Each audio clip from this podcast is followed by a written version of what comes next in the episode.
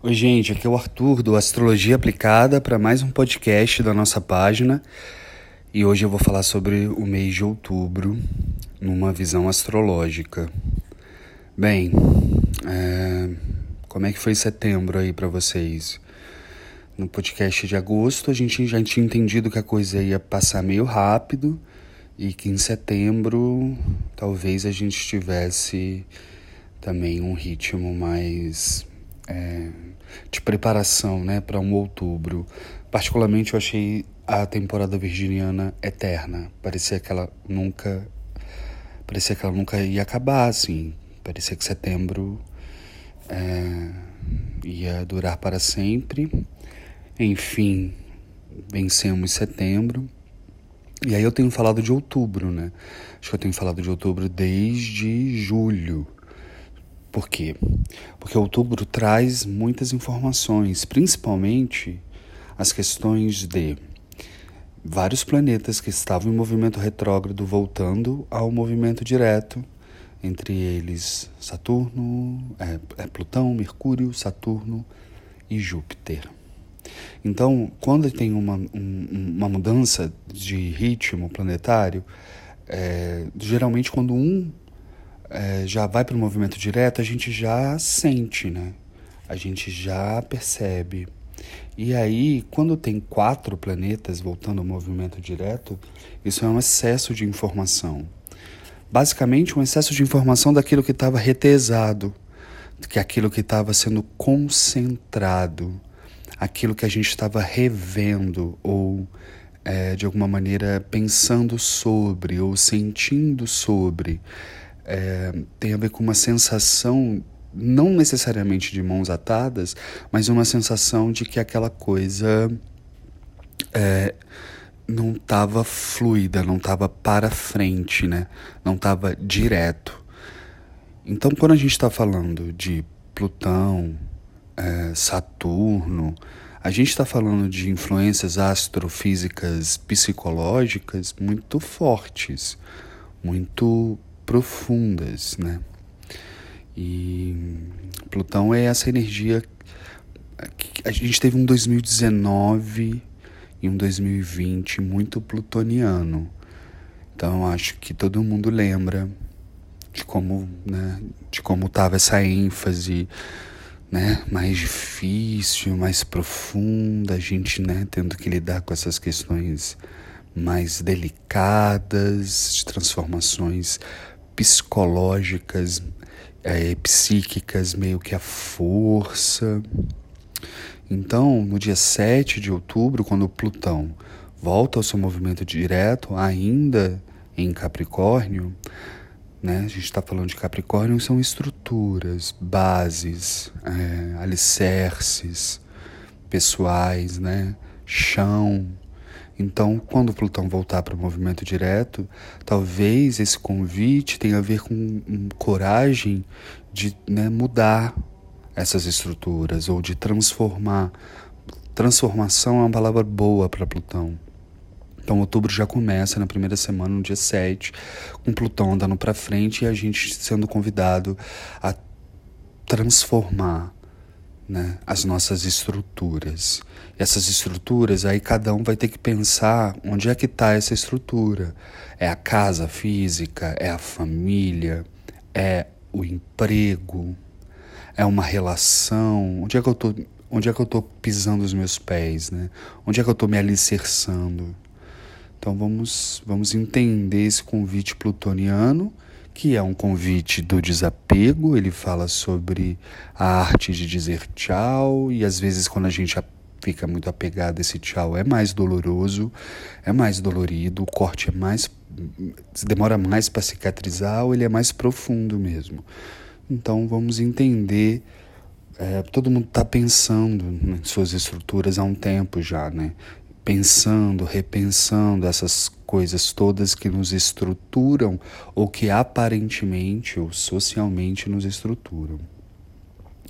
Então vamos é, vamos pensar sobre isso, né? Vamos pensar sobre o nosso os nossos plutões pessoais, assim, sobre como é que eu tô Como é que eu estou lidando com se essa estrutura ainda faz sentido, né? Se essa estrutura ainda nos serve de alguma maneira ou nos potencializa de alguma maneira.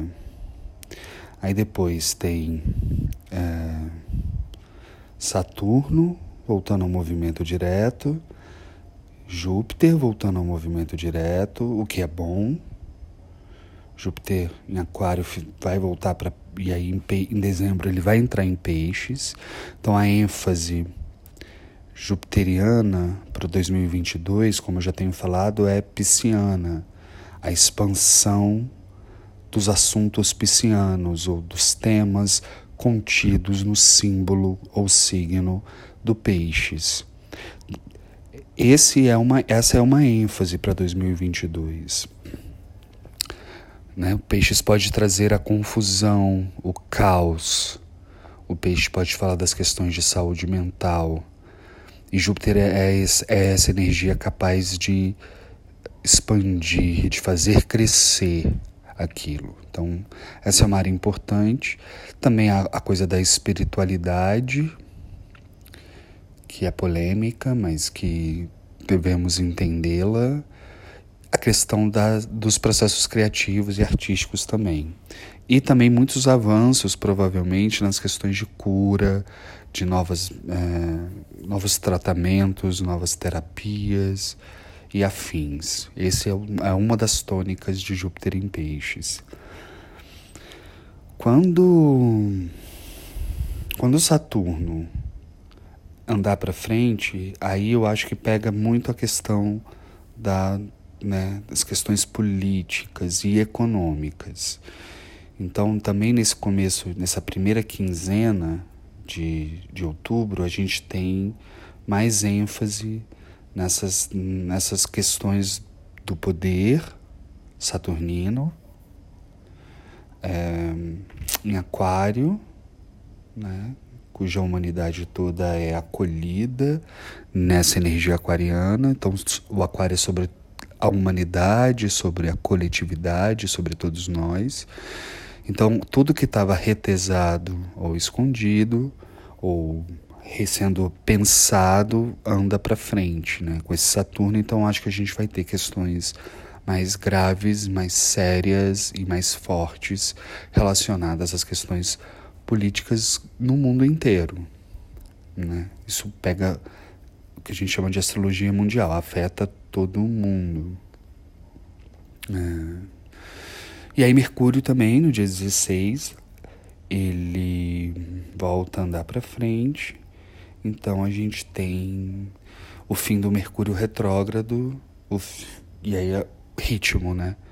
Mais ritmo, mais aceleração, mais é, velocidade, digamos. E aí outubro, quando eu olho para o mapa, assim, para os trânsitos de outubro, eu vejo que ele é um mês, digamos, contraditório, é, astrologicamente falando porque ele traz um ritmo, aí ele desafia esse ritmo, e aí de um dia para o outro as coisas mudam muito.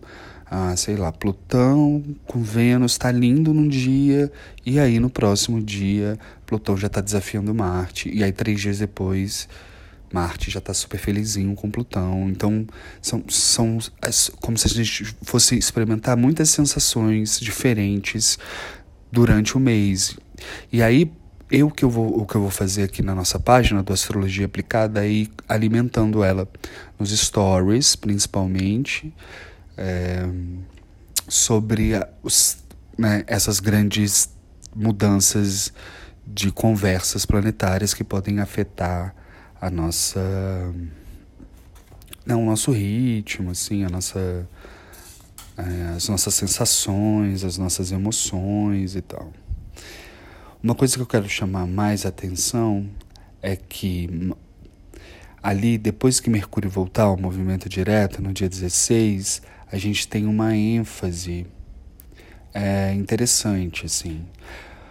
Marte vai estar muito forte a partir do dia 16, e aí ele vai fazer harmonia com Júpiter. Então, entre 16 e 21, é uma, é uma janela interessante do mês, assim. É uma janela interessante para para várias coisas, ou para aquilo que você quer realmente realizar, ou pensar, ou resolver. Talvez seja a melhor das janelas, porque a gente vai estar tá chegando na lua cheia do dia 20, que é uma lua cheia ariana.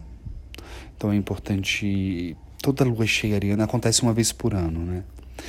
E eu sempre sei, eu sempre sinto e eu sempre troco com vocês como a lua cheia é, ariana tende a nos né, provocar, assim, tende a nos tirar um pouco do lugar. É uma lua da intensidade, né? E aí eu tenho até uma amiga que fala, imagina, lua cheia ariana para mim, ela é super ariana, né? Então ela fala, gente, eu sinto isso a vida inteira, o tempo inteiro. Vocês que não sentem, então quando vem a lua cheia ariana, vocês ficam aí todos né, descompensados e estourando e, né? Porque a lua cheia já é um excesso. Em Ares ela fica louquíssima, né? Fica intensa. Então é engraçado que todo ano essa amiga fala, gente, passei batida, tipo assim. Eu mesmo tô ótima. Coisa de ariano também, né? Fica falando essas coisas. Humilhando a gente, na verdade. Bom, a lua cheia ariana é na manhã do dia 20, ou seja, ápice do mês. Entre 20 e 27 temos um ápice do mês. Então é uma, é uma construção. Essa construção começa quando?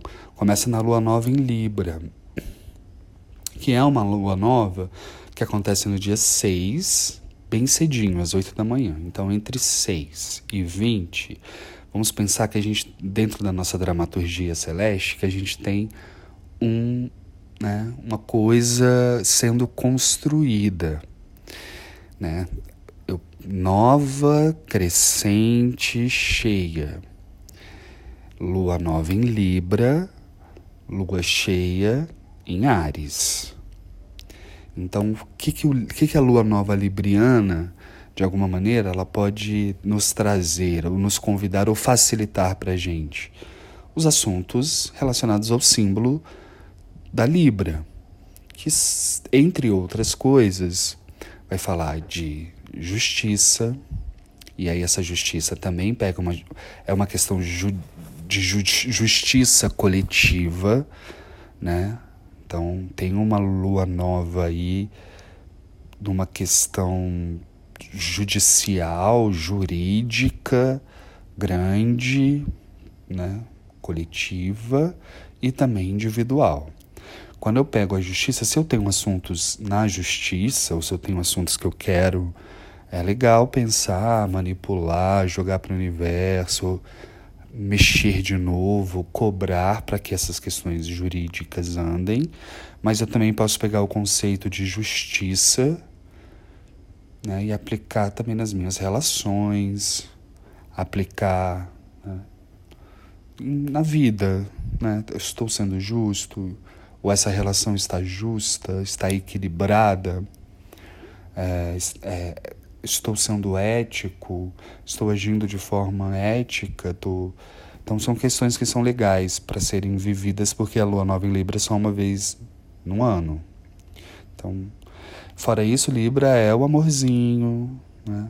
É o afeto no casamento, é a associação afetiva, é a parceria amorosa. Então, né? Quem sabe é um ex na verdade, é um mês relativamente bom para essas questões afetivas e amorosas.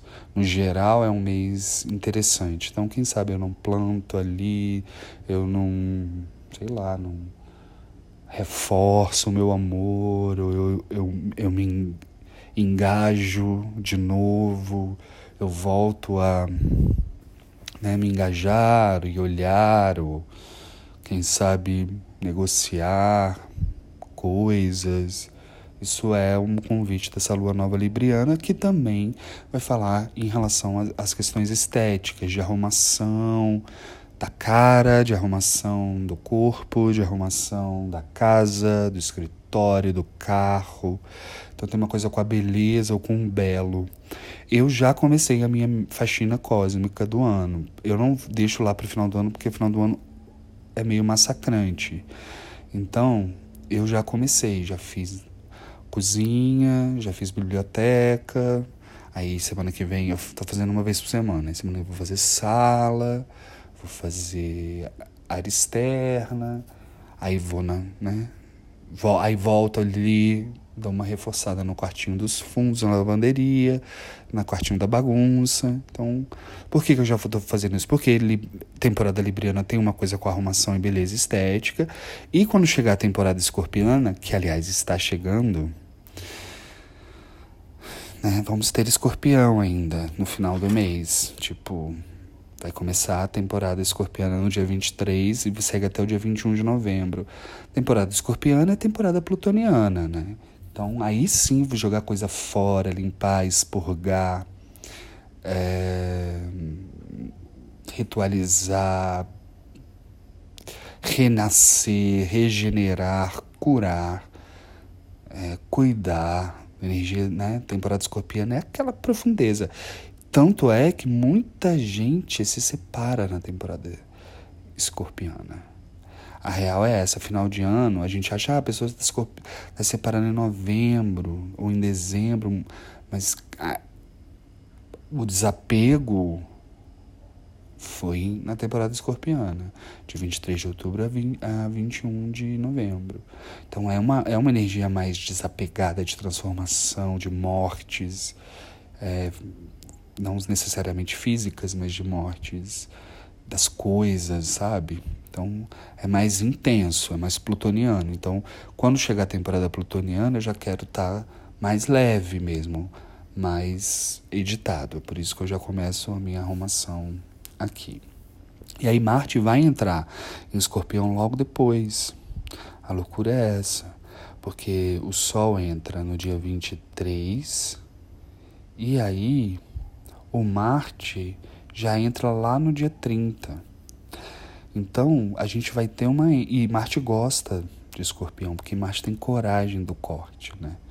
Marte, quando está em escorpião, ele fala assim: Eu tenho coragem de mexer nessa lama aqui. Tenho coragem de abrir mão disso aqui, de transformar essas coisas. Então, é, vamos. Já vamos nos, ir nos preparando amorosamente para a temporada escorpiana. Aí no finalzinho do mês tem uma tensão de Saturno e Sol. Acho que é meio que uma ênfase aí, apesar da Lua já estar tá minguante, de ser uma ênfase para a questão do governamental, assim, dos, do, das figuras de poder. Acho que vai ter uma, uma acho que ali no, no mais para o final do mês de outubro é um, um momento importante e decisivo.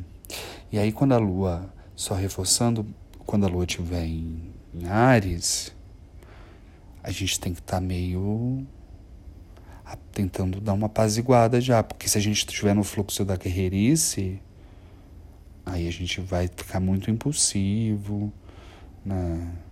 E aí tem que tomar cuidado com esse excesso ariano. Então vamos construindo, ó, vamos aproveitar que o começo do mês é minguante, minguando, descansando, desapegando, né? Sem fazer muita força. Dia 6, lua nova em Libra, constrói, constrói, constrói.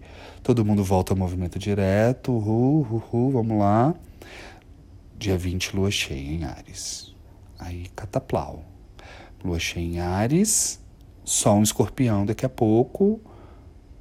20, né? Lua cheia, 23, Sol em Escorpião. Aí, meu bem, aí acabou, né? Aí vamos lá, vamos trabalhar o Plutão aí, o Plutão pessoal, o escorpião que há em nós. Tá bom? É isso.